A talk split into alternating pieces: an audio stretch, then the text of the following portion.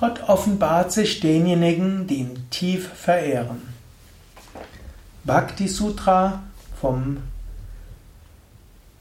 Narada, 80. Vers. Wo Gott auf eine solche Weise verehrt wird, offenbart er sich bald der inneren Schau seiner Verehrer. Om Shri Hanumate Namaha und willkommen zum Bhakti Sutra Vortrag. Vortrag über den 80. Vers des Bhakti Sutra. Bhakti Sutra hat insgesamt 83 Verse. Wir sind also schon beim 80. angelangt. Mein Name ist Sukadev von www.yoga-vidya.de. Narada hat vorher gesagt, man sollte Gott durch jeden Aspekt des Lebens huldigen mit unbeirrbarer Aufmerksamkeit, frei von Sorge.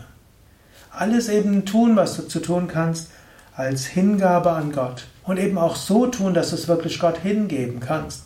Wie kannst du irgendeine Handlung halbherzig machen und sie dann Gott hingeben? Wie kannst du irgendwo deine Pflichten nicht erfüllen, dann sagen, okay, das gebe ich dir hin.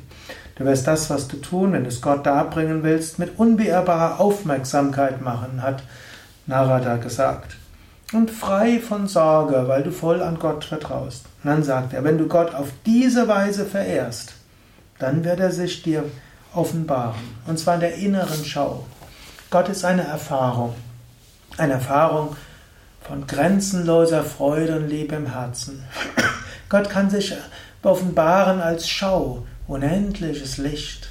Gott kann sich offenbaren in einer konkreten Gestalt kannst eine Vision von Krishna haben, von Shiva, von Jesus. Oder auch ein großer Meister wie Swami Shivananda kann dir erscheinen als riesige Lichtgestalt. Gott kann sich offenbaren als eine wunderschöne Stimme, die dir einiges sagt. Das sind natürlich alles noch Vorstufen der Offenbarungen.